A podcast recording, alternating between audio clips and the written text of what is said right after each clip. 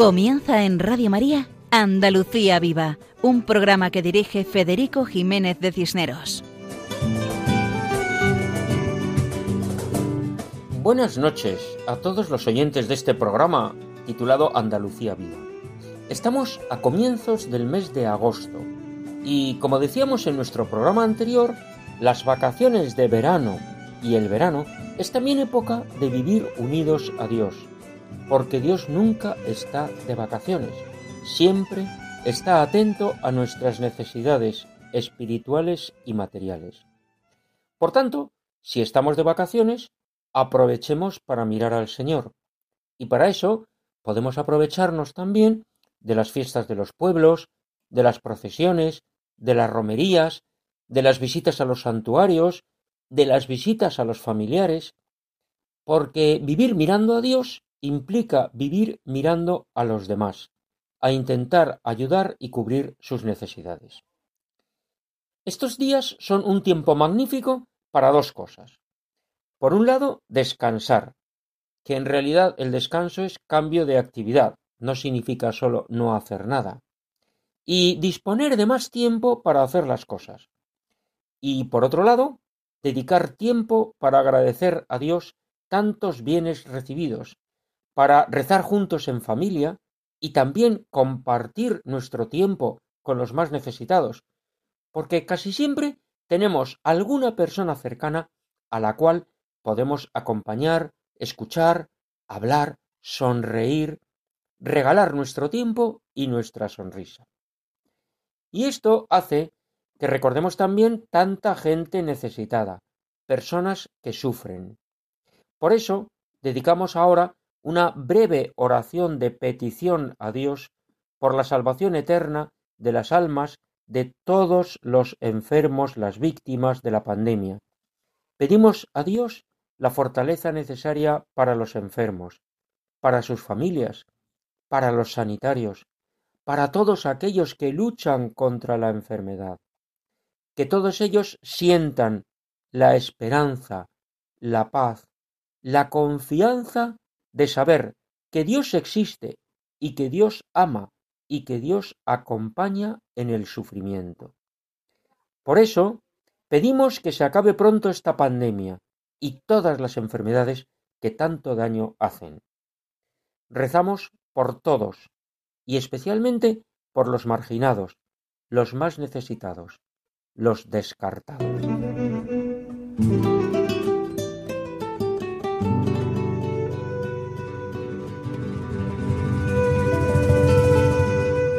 Nuestro programa pretende acercar a los oyentes de esta emisora la realidad andaluza, para conocer mejor Andalucía, para difundir ese espíritu cristiano y mariano que existe y oxigena el día a día de estos hombres y de estas tierras.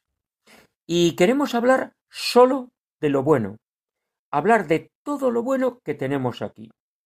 Y para cumplir esta misión, contamos con la participación de nuestros oyentes, a los que invitamos a que nos escriban al correo electrónico del programa, cuya dirección es andaluciaviva@radiomaria.es.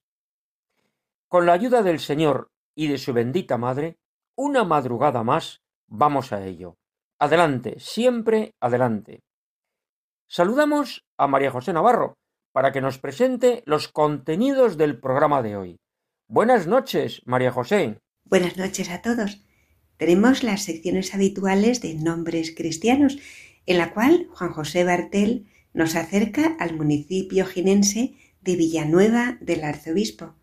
En la sección al otro lado del torno, Ismael Yebra nos habla de los santos de estos días, que están relacionados con las órdenes mendicantes, Santo Domingo de Guzmán, Santa Teresa Benedicta de la Cruz y Santa Clara, y la interpretación de las habaneras de Cádiz por el guitarrista Paco Fabián en la sección Canción con mensaje. Además, Rafael Roblas nos acerca al poeta Juan Sierra y declama algunas poesías dedicadas a la Virgen. Escucharemos algunas canciones y hablaremos de la presencia en Andalucía de las órdenes religiosas dominicas, carmelitas y clarisas. Y como decimos habitualmente, todo esto en el programa de hoy de Andalucía Viva, en la sintonía de Radio María. Continuamos adelante, siempre adelante. Muchas gracias, María José, por explicarnos el contenido del programa. Y, efectivamente, adelante, siempre adelante.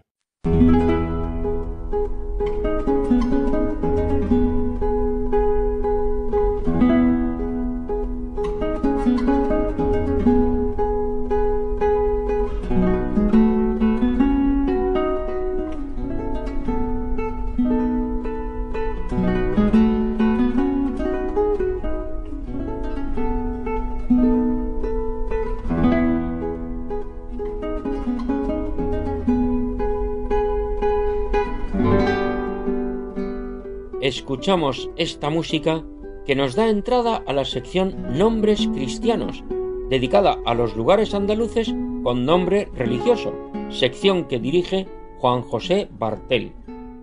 Hola amigos de Radio María. Hoy nos dirigimos a la provincia y diócesis de Jaén, a la localidad de Villanueva del Arzobispo, que está enclavado en la comarca de las Villas. El municipio también comprende las localidades de Gútar y Barranco de la Montesina. La villa nació como tal a finales del siglo XIV, en el año 1396, gracias a la petición efectuada por el arzobispo de Toledo, que era entonces don Pedro Tenorio, al rey Enrique III de Castilla. O sea, que el nombre viene de este hecho histórico. Con anterioridad, la localidad se llamaba Moraleja, pertenecía a Iznatoraf y desde principios del siglo XIII formaba parte del adelantamiento de Cazorla. A Villanueva del Arzobispo se le concedieron todos los privilegios que se podían tener en aquel momento mercado, policía, ausencia del pago de impuestos a Iznatoraf, etc. Incluso Villanueva tuvo su propio escudo caracterizado por un león y la imagen de la Virgen de la Fuensanta. El león era parte del escudo propio del arzobispo de Toledo, y la imagen de la Virgen por la gran devoción que los locales le profesaban. Más tarde, Villanueva fue creciendo y es el rey Felipe II quien le concedió la jurisdicción criminal en el año 1573. Y hace un siglo, en el año 1920, el rey Alfonso XIII le concede el título de ciudad a Villanueva del arzobispo. Por lo tanto, todavía se escuchan los ecos del primer centenario como ciudad. El núcleo urbano de Villanueva del Arzobispo está situado junto al pico Albercones, al oeste, en un cruce de caminos. Presenta una trama mixta en su casco antiguo, con sectores de calles estrechas y manzanas irregulares, y otros con manzanas más o menos regulares y alineadas que conforman el área de ensanche más moderna. Domina en su economía la agricultura del olivar. Actualmente Cuatro grandes almazaras trabajan en la obtención del aceite. Esas almazaras tienen nombres de santos como San Francisco, San Isidro, San Miguel Arcángel y Veracruz. Todo este expresa el profundo sentimiento religioso que existe en estas tierras jiennenses. También la calidad de las aguas de la Sierra de Cazorla fue un buen motivo para la instalación de una industria embotelladora de aguas minerales destaca la iglesia de San Andrés, que se ubica en el centro histórico de la localidad de la provincia de Jaén. El actual templo, datado hacia el siglo XVI, fue levantado sobre otro anterior que hubo de ocupar el patio de armas de la fortaleza medieval, de la que aún hoy se conservan dos de las cuatro torres originarias. Este conjunto del edificio sintetiza a la perfección la arquitectura militar y religiosa. El escudo de Sancho Dávila y Toledo, obispo de la diócesis entre 1600 y 1615, inserto en el clave del arco de la portada principal, y la inscripción de una desaparecida campana en la que podía leerse el año 1629, nos ayuda a fechar el inicio de las obras de la nueva iglesia de San Andrés. El edificio responde a la tipología de la iglesia con planta de cruz latina, de una sola nave, con capillas hornacinas en los laterales, cuatro a cada lado, crucero y coro dispuesto a los pies. El interior del templo se cubre por una bóveda de cañón con lunetos, en los que se insertan ventanas adinteladas. El crucero, escasamente desarrollado hacia el exterior, se define por cuatro arcos sobre los que descansa una cúpula de media naranja sobre pechinas decoradas con medallones, en los que se representan las figuras de los evangelistas. Avanzando hacia los pies del templo, la primera capilla hornacina del lado del Evangelio se denomina Capilla de las Tres Avemarías y fue remodelada en 1928 bajo la advocación del corazón de Jesús y decorada con el retablo actual en la década de los cuarenta. En esta capilla se sitúa el sagrario y las reliquias del beato sacerdote y mártir don Francisco de Paula López Navarrete, beatificado por su santidad el Papa Francisco en el año 2013. Don Francisco de Paula es conocido como el cura de los pobres, por su entrega generosa con el deseo de acercar a todos a Jesucristo. Hace pocos años todavía vivían algunos que trataron con él y destacaban su vida de oración y su entrega a los más desfavorecidos. Fue víctima de la persecución religiosa de los años treinta del siglo pasado, y desde el primer momento muchas personas se acercaron y siguen haciéndolo al lugar de su martirio, donde fue fusilado perdonando a sus asesinos. En las capillas de la iglesia parroquial nos podemos encontrar diferentes imágenes de la Semana Santa villanovense y de otros santos como San Isidro Labrador y Santa Lucía, así como una capilla dedicada a las santas ánimas. El retablo mayor, de estilo barroco, fue realizado hacia 1750 bajo el episcopado de don Fray Benito Martín y reformado en 1940. Está presidido por la imagen de un crucificado. Aún conserva insertas en los vanos centrales del segundo cuerpo dos pinturas originales que representan a San Juan Bautista y San Sebastián. En el primer cuerpo se insertan igualmente otras dos pinturas de San Pedro y San Pablo realizadas por el artista local Moisés Bueno. La portada principal es de estilo clasicista y alberga una hornacina, donde se ubica una escultura de San Andrés sosteniendo en su diestra la cruz correspondiente. Dos años estuvo cerrado el templo mientras se hacían obras esenciales para poder celebrar la liturgia con plena seguridad, tras haber detectado problemas graves en la cimentación. Y se aprovechó para limpiar retablos, mejorar la megafonía, pulir el suelo, pintar las paredes y cambiar la iluminación. Una verdadera mejora integral.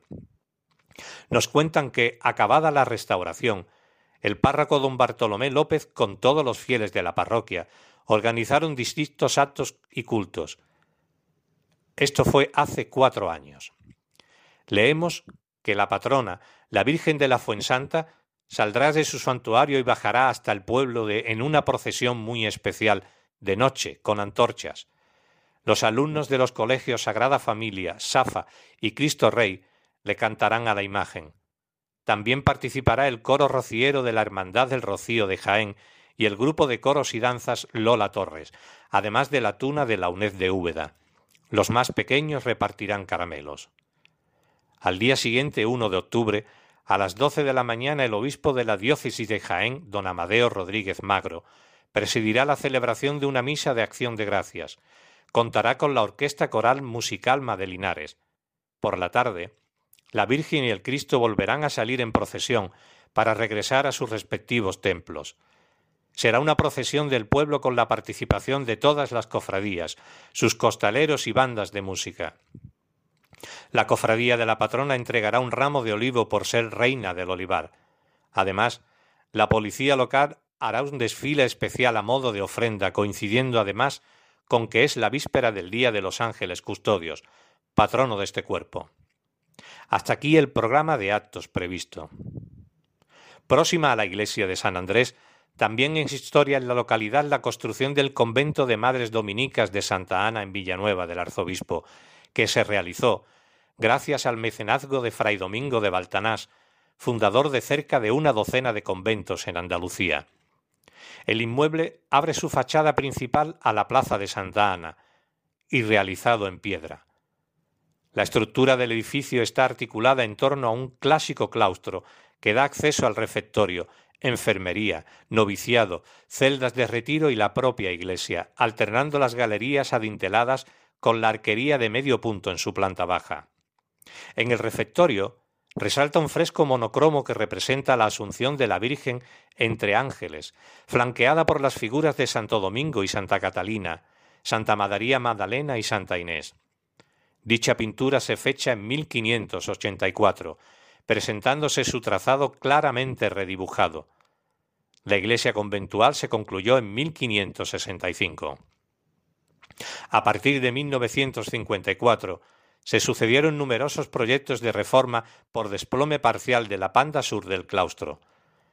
Las obras ejecutadas posteriormente estaban encaminadas a consolidar tanto el claustro como el templo y su torre campanario, además de otras de más calado como la edificación, en 1971, de nuevos pabellones en el ala este o la aplicación de cubierta en el claustro, realizada en 1988. Otros lugares también interesantes son el Santuario de la Virgen de la Fuensanta, que acoge a la, patrona de las cuatro villas, Iznatoraf, Villanueva del Arzobispo, Villacarrillo y Sorihuela del Guadalimar. También la iglesia de la Vera Cruz, donde nos encontramos un Cristo realizado por el escultor Mariano Benjure. Y finalmente destacaremos la ermita del Calvario, que fue fundada por San Juan de la Cruz en 1576. En cuanto a sus fiestas, Villanueva cuenta con una Semana Santa de mucho interés. Durante estos días santos procesionan por las calles ocho hermandades la borriquilla, el rescate, el prendimiento, el nazareno, la expiración, el santo entierro, la soledad y el resucitado. El momento álgido de la semana se celebra con los tradicionales pasos del Viernes Santo. Las fiestas en honor a la Virgen de la Fuensanta se celebran del 7 al 11 de septiembre, siendo el día grande el 8 por la mañana con la romería al santuario. Otras festividades que se celebran es la de San Miguel, 28 y 29 de septiembre, y la de San Isidro Labrador, el 15 de mayo. En mayo son varias las fiestas de calles céntricas en la localidad, fiestas en honor al Santísimo Cristo de la Veracruz, patrón del municipio, del 1 al 3 de mayo, y las fiestas del Camino Viejo en honor a la Virgen de Fátima. Y hasta aquí nuestro humilde homenaje a la localidad de Villanueva del Arzobispo. Hasta el próximo programa, amigos de Radio María. Muchas gracias, Juan José, por tu explicación del municipio de Villanueva del Arzobispo en la provincia de Jaén. Gracias a ti hemos conocido su origen relacionado con el arzobispo de Toledo y su religiosidad actual, como se manifiesta en sus fiestas y en la parroquia de San Andrés y la existencia del convento de Madres Dominicas. Precisamente por eso contactamos con Sor Juana, la Madre Superiora del monasterio, para que nos explique el convento. Buenas noches, Madre. Bienvenida al programa Andalucía Viva. Buenas noches. Soy Sor Juana, la actual priora del monasterio de Santa Ana, en Villanueva del Arzobispo. Doy gracias a Radio María por darme la oportunidad de compartir con ustedes algo de la vida de este convento y del carisma de Santo Domingo. Precisamente en este año en que celebramos el 800 aniversario de su muerte. Este convento fue fundado por un dominico e hijo de este pueblo, Fray Domingo de Baltanás, precisamente en lo que había sido su casa familiar, en el año 1540.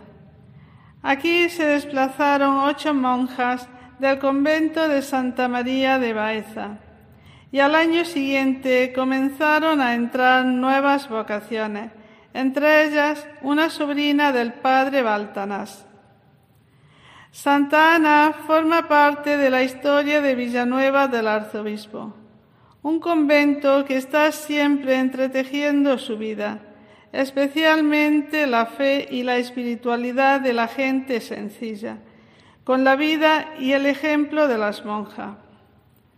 Lo que más ha atraído de este monasterio ha sido el carisma, que tanto su fundador como las monjas habían recibido de Santo Domingo, contemplar y dar lo contemplado, y como él, hablar con Dios de los demás y a los demás hablarle de Dios. La misión de las monjas es buscar a Dios en el silencio, de tal manera que la palabra que sale de la boca de Dios no vuelva a él vacía, sino que prospere en aquellos a quienes ha sido enviada, es decir, al pueblo. Llamadas por Dios, a ejemplo de la Virgen, las monjas permanecemos sentadas a los pies de Jesús, escuchando su palabra. Y así nos convertimos al Señor, apartándonos de las inquietudes y solicitudes mundanas y viviendo los consejos evangélicos de castidad, pobreza y obediencia, con pureza y humildad de corazón. Las monjas ofrecemos en la presencia de Dios el sacrificio de alabanza, principalmente en la Eucaristía, el oficio divino y la contemplación activa, que nos permite perseverar en oración con María, Madre de Jesús.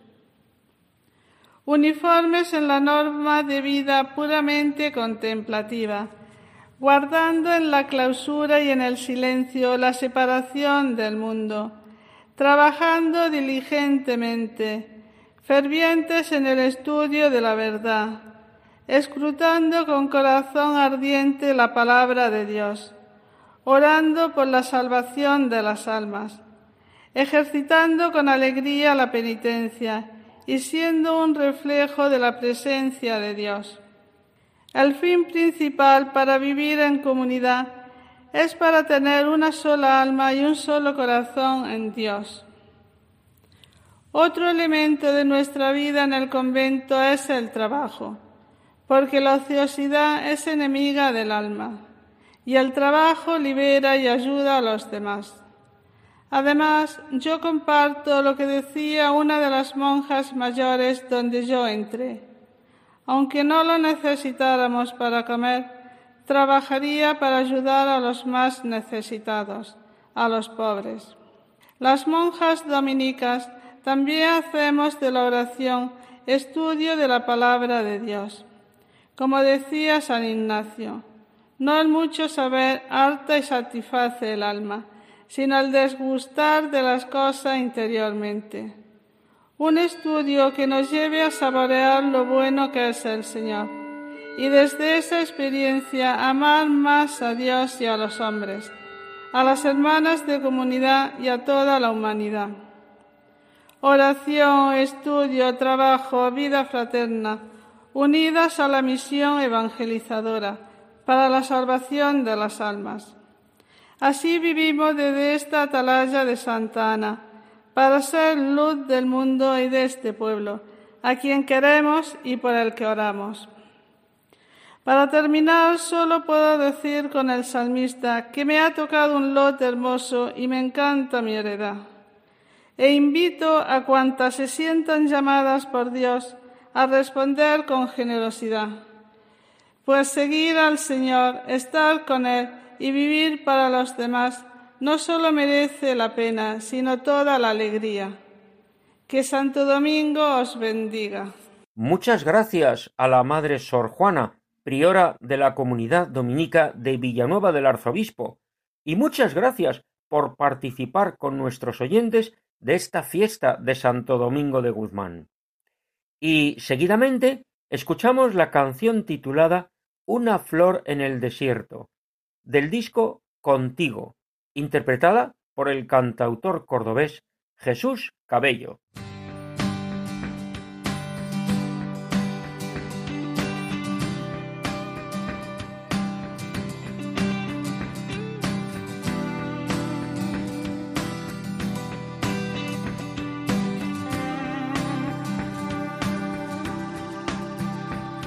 Despierto otra mañana, las mismas ilusiones, buscando la respuesta que le empape los rincones. No importa cómo sea, le sobran los motivos, solo quiere que la vida le enamore los sentidos. Su brújula es un sueño, sus pies son el camino y nada más, y nada más.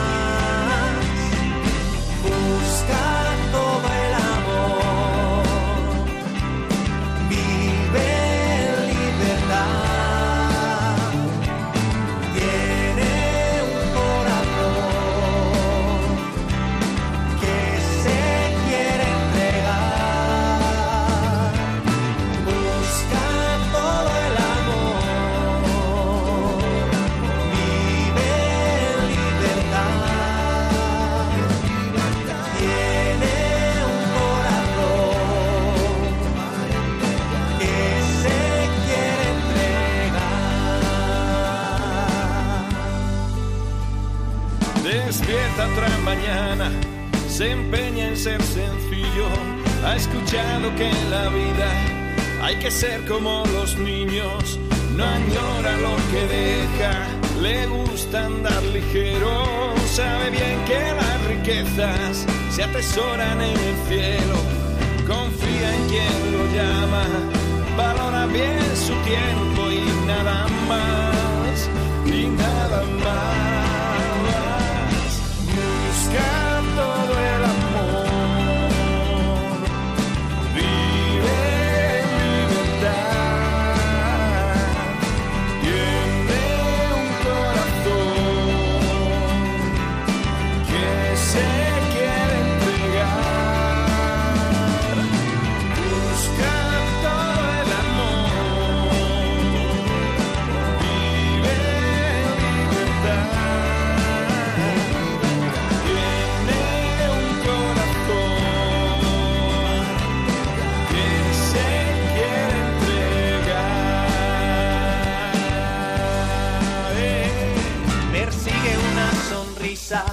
Una sombra, un silencio, como hacen los que buscan una flor en el desierto. No le teme a las caídas, se desprende de los miedos con las velas extendidas.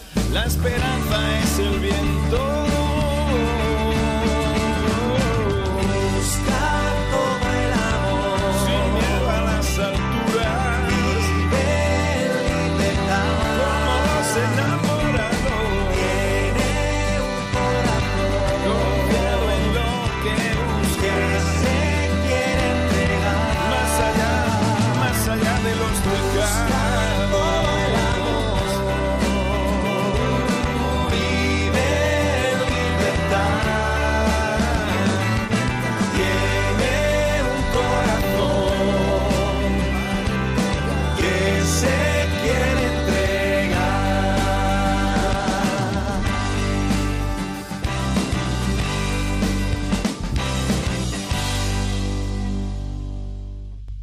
Muchas gracias Jesús Cabello por la canción Una flor en el desierto, cuyo título evoca tantas cosas y nos animas a buscar el amor, vivir en libertad y tener un corazón que se quiere entregar.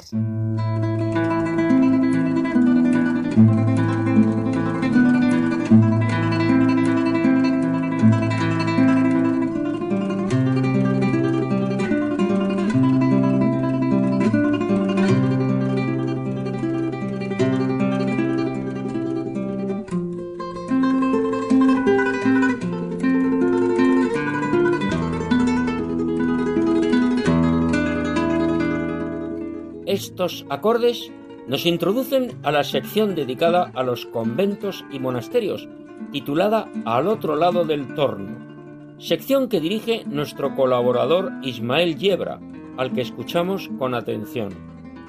Se celebran en estos días las festividades de tres santos importantes pertenecientes a las denominadas órdenes mendicantes. Santo Domingo de Guzmán, fundador de la Orden de Predicadores, la Carmelita Descalza Santa Teresa Benedicta de la Cruz, Edith Stein antes de su profesión, que murió en Auschwitz, y Santa Clara de Asís, fundadora de la rama femenina franciscana. Sin duda se trata de tres santos importantes que han dejado su impronta en la historia de la Iglesia. La irrupción mendicante tiene lugar en la Baja Edad Media dentro de las reformas que el monacato venía experimentando desde dos siglos antes. El concepto de buscar la soledad sin abandonar por ello el mundo, sino orando por el resto de la humanidad, está en el concepto más exacto de lo que es un monje. Monje deriva del griego monacos, solo, y éste elige para vivir su carisma en monasterios, a ser posible situados lejos de ruta y aglomeraciones urbanas. A principios del siglo XIII surgen nuevos carismas que son denominados mendicantes. La figura de San Francisco de Asís, que duda cabe que supuso toda una revolución en el concepto de la vida en comunidad. La pobreza evangélica llevada a su grado extremo les llevó a desechar toda clase de actividad productiva, limitándose a vivir de la caridad, de ahí su nombre de mendicantes, y a su lado la figura de Santa Clara como fundadora de la rama femenina de la orden franciscana, que por razón del papel asignado a la mujer en la sociedad de la época adoptó un espíritu contemplativo. No es menor la figura de Santo Domingo de Guzmán, Nacido en Caleruega, Burgos, fundó en el sur de Francia la denominada Orden de Predicadores con la idea inicial de combatir la herejía albigense. La orden dominica, en sus ramas masculina y femenina, ha dado grandes glorias a la historia de la Iglesia y sigue dando por su cercanía al pueblo y por su intelectualidad.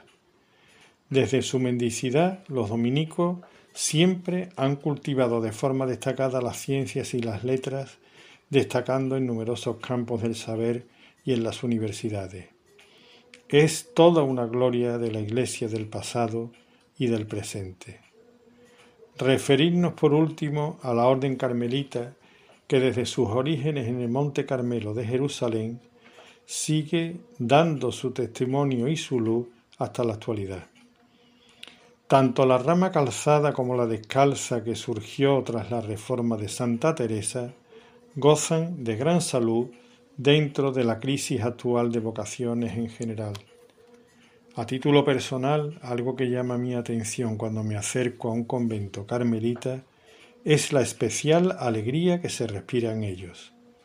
La jovialidad y la cercanía son muy características en las comunidades carmelitas no es que en otras comunidades no lo sean, pero en ellas, en las carmelitas, se nota de una forma especial. No en balde, la Santa de Ávila quería que en sus casas se viviera como si fuese en una familia. Un gran ejemplo reciente de las carmelitas descalzas es la alemana Edith Stein, de origen judío, que se convirtió al catolicismo tras estudiar filosofía. Tras su conversión, ingresó en la orden carmelita y posteriormente fue deportada a Auschwitz desde Holanda, donde fue asesinada en la cámara de gas junto a otros católicos. Con el nombre de Teresa Benedicta de la Cruz, a partir de su profesión monástica, fue proclamada copatrona de Europa por el Papa Juan Pablo II. Su festividad se celebra el 9 de agosto. Muchas gracias a Ismael Yebra, por explicarnos esas tres grandes figuras de la historia, tan diferentes, pero tan unidas en la fe, en el amor a Dios.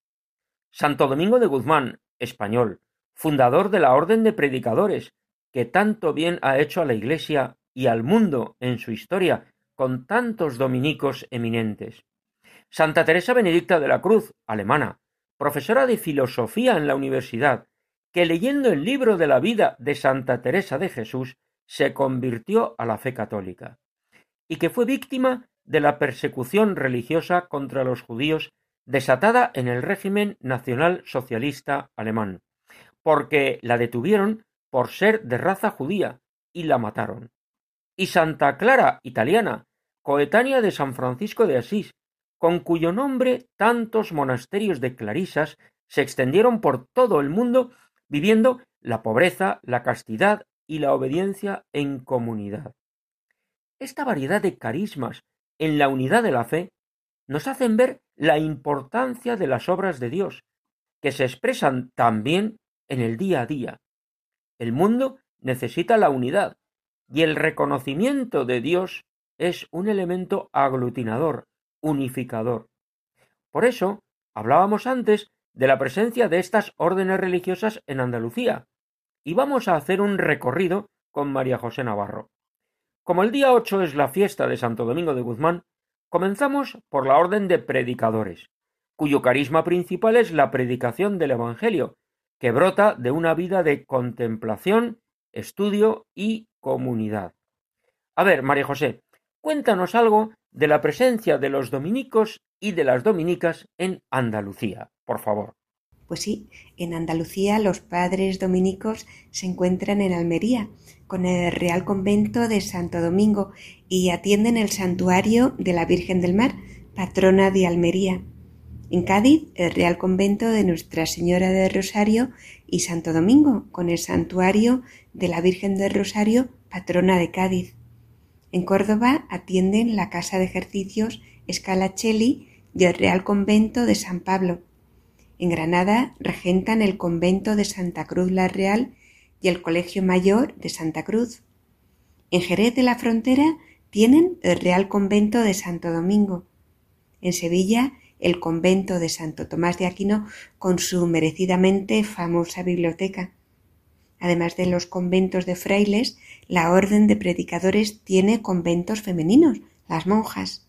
En Andalucía los conventos de monjas dominicas se agrupan en la Federación de Nuestra Señora del Rosario, que consta de veinte monasterios, entre los cuales se encuentran los siguientes situados en tierras andaluzas. Cuatro en la provincia de Jaén, en Alcalá la Real, Jaén, Torredón Jimeno y Villanueva del Arzobispo. Hay cuatro en la provincia de Granada, concretamente en Baza, Huéscar y dos en la ciudad de Granada.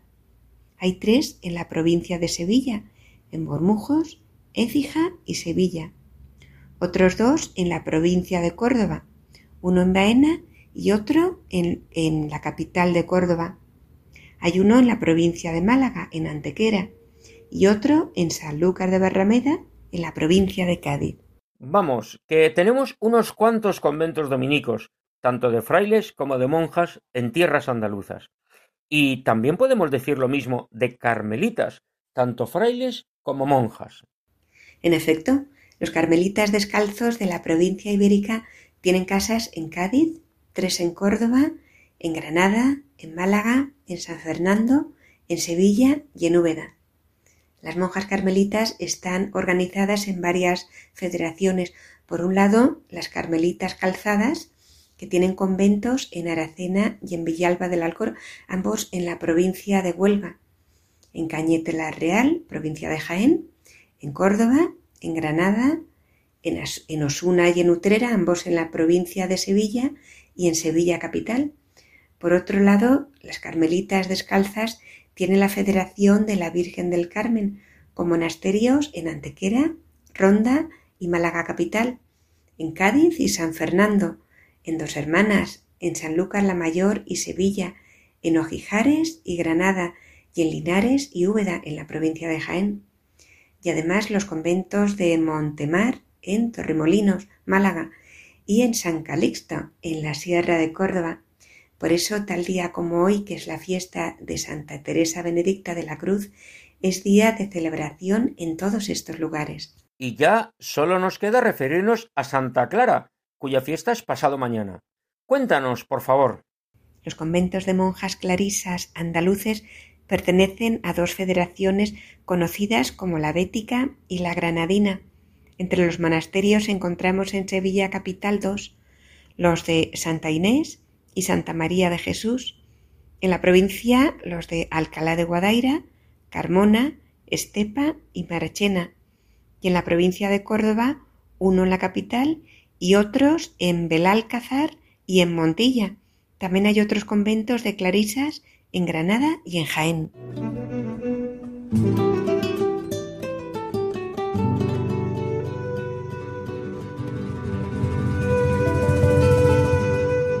Y seguidamente pasamos a la sección canción con mensaje, que es esta sección que tenemos dedicada al contenido de su título, o sea, a hablar de todas aquellas canciones que tienen mensaje. En esta ocasión, el guitarrista Paco Fabián nos acerca a tierras gaditanas y realiza una evocación de Cuba y de España, de La Habana y de Cádiz, resaltando la importancia del amor por la patria chica, que es una manera de agradecer a Dios tanto bien recibido. Contentos estamos de nacer donde nacemos, de vivir donde vivimos, porque este es el lugar donde Dios nos ha colocado para hacer el bien. Escuchamos a Paco interpretando con su guitarra las habaneras de Cádiz.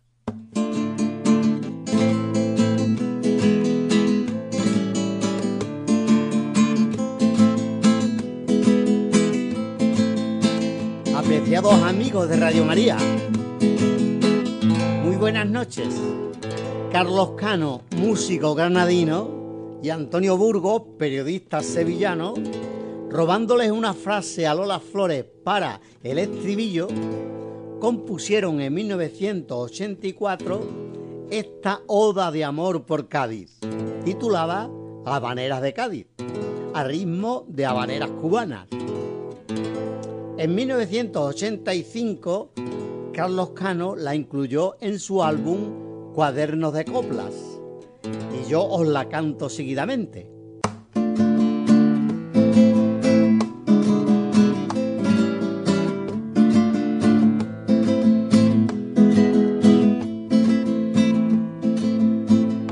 Desde que estuve niña en La Habana, no se me puede olvidar. Tanto caí ante mi ventana tacita lejana, aquella mañana pude contemplar las olas de la caleta que plata quieta. Rompían contra las rocas de aquel paseo, que al bamboleo de aquella boca, allí le llaman el malecón. Había coches de caballo y era por mayo, sonaban por la alameda, por puerta tierra, y me traían a tierra mía, desde mi Cádiz el mismo son, el son de los puertos, dulzor de guayaba, calabaza huerto. Aún pregunto quién me lo cantaba. Que tengo un amo en La Habana y el otro en Andalucía. No te he visto yo a ti, tierra mía, más cerca que la mañana que apareció en mi ventana de La Habana colonial. Toca ahí la catedral, la viña y el mentidero, y verás que no exagero y al cantar la manera repito, La Habana cae con más negritos, cae en La Habana con más salero. Verán que tengo mi alma en La Habana, no se me puede olvidar. Canto un tango y es una habanera, la misma manera, tan dulce y galana y el mismo compás por la parte del Caribe y así se escribe. Cuando una canción de amores, canción tan rica, se la dedican los trovadores a una muchacha o a una ciudad. Y yo Cádiz te dedico y te lo explico, porque te canto este tango que sabe a mango, de esta manera, esta manera, de piriñaca y de carnaval de chirigota, sabor de melaza, Guantánamo y rota, que lo canta ya un coro en la plaza. Que tengo un amo en La Habana, el otro en Andalucía, no te he visto yo a ti, tierra mía, más cerca que la mañana, que apareció en mi ventana de La Habana colonial, toca ahí la catedral la viña y el mentidero verás que no exagero. Si al cantar la banera repito, La Habana cae con más negrito, cae en La Habana con más salero. Muchas gracias Paco Fabián por las habaneras de Cádiz que nos acercan a esas dos bellas ciudades que son Cádiz y La Habana. Y pasamos ahora a escuchar una colaboración literaria relacionada con la ciudad de Sevilla. Para eso contamos con el profesor Rafael Roblas, a quien agradecemos su participación. Nos habla del poeta Juan Sierra y declama varias poesías dedicadas a la Virgen de los Reyes, cuya fiesta celebramos el 15 de agosto. Buenas noches. Hoy quiero hablar de uno de los nuestros. Hoy quiero hablar de un poeta fundamental para entender la literatura de nuestra ciudad durante gran parte del siglo XX. Hoy quiero recordar en mi palabra al poeta Juan Sierra. Juan Sierra nació en Sevilla en 1901 y se ascribe por parte de la crítica dentro de esa generación o grupo poético conocido como del mediodía, en vez que le sale en nuestra ciudad a la generación del 27, esa de los Lorca, de los Alberti, de los Cernuda. Pues en nuestra ciudad, en torno a una revista que se llama de esa manera, Mediodía, un grupo conformado por Joaquín Romero Murube, por Rafael Porlán, por Antonio Núñez Herrera, por el propio Juan Sierra, también son capaces de experimentar con el lenguaje buscando alternativas y caminos nuevos. Mas no quiero quedarme en esa imagen de un Juan Sierra de lenguaje elaborado, complicado, de poesía rebuscada, neogongorina, según la crítica, y en ocasiones hasta críptica, que quiero ir buscando esa raigambre popular religiosa de ese otro Juan Sierra, antiguo alumno de la compañía de los jesuitas, en cuyas obras se advierte la preferencia religiosa y su formación.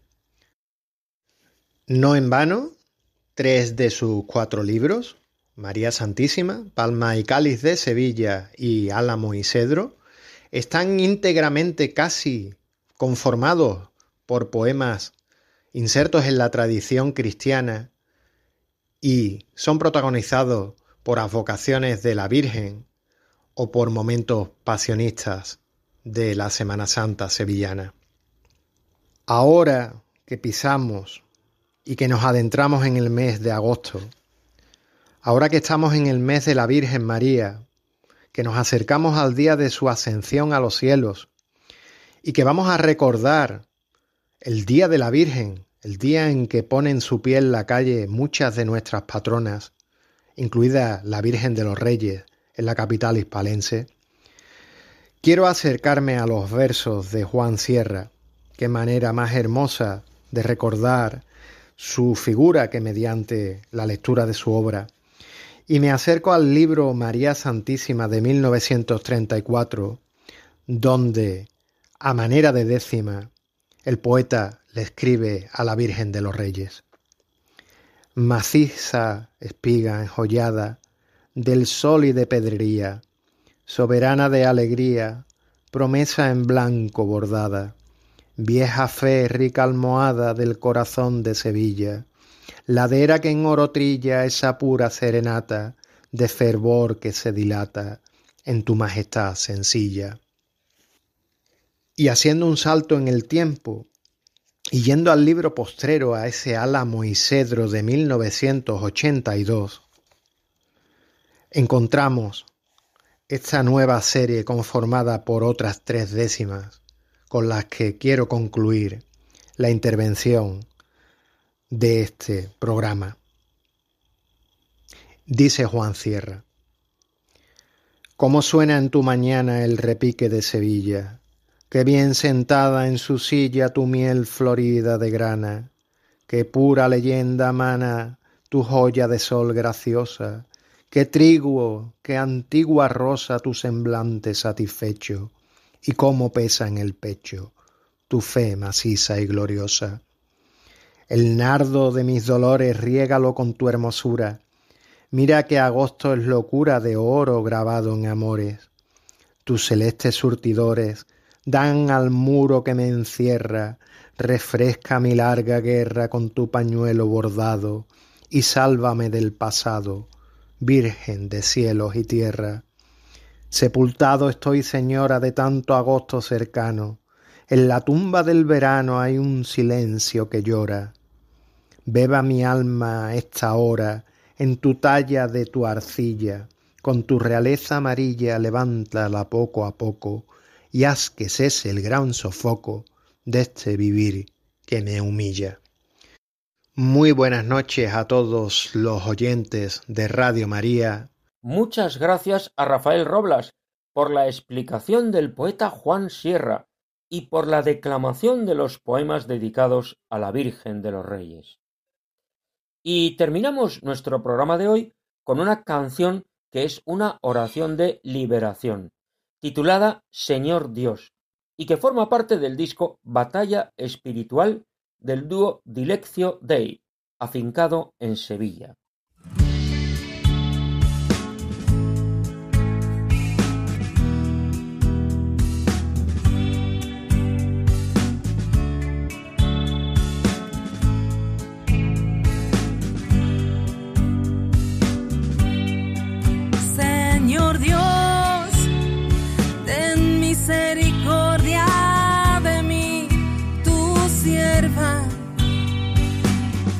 Por la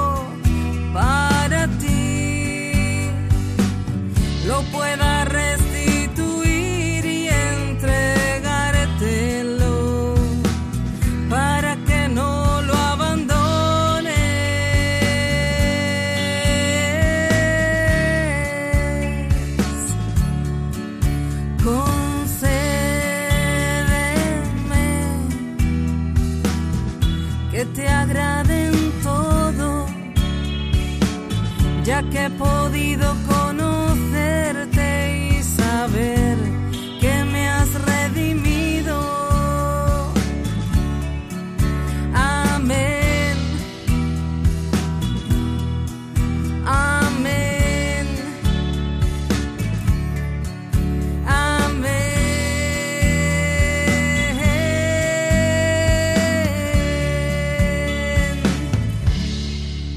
así acabamos la edición del programa de hoy.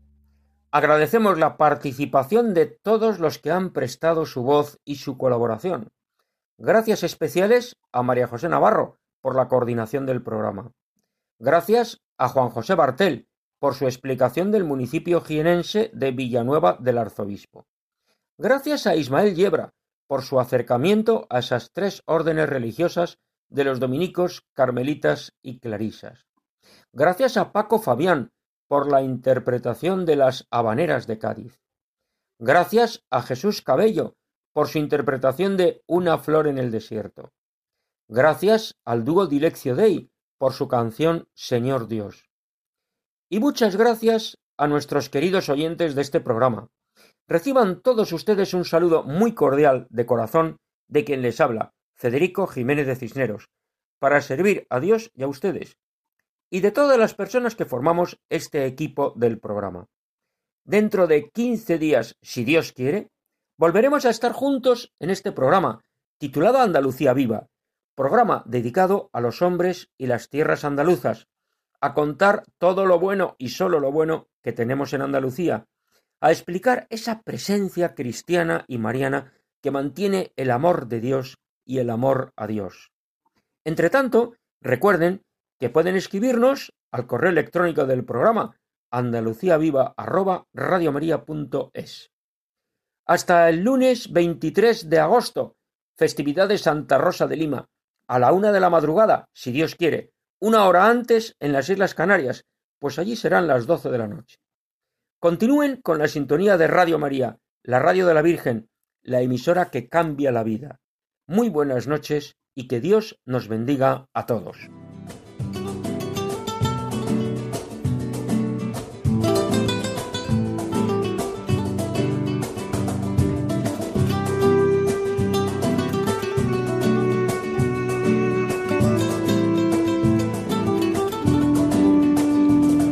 Han escuchado en Radio María Andalucía Viva, un programa dirigido por Federico Jiménez de Cisneros.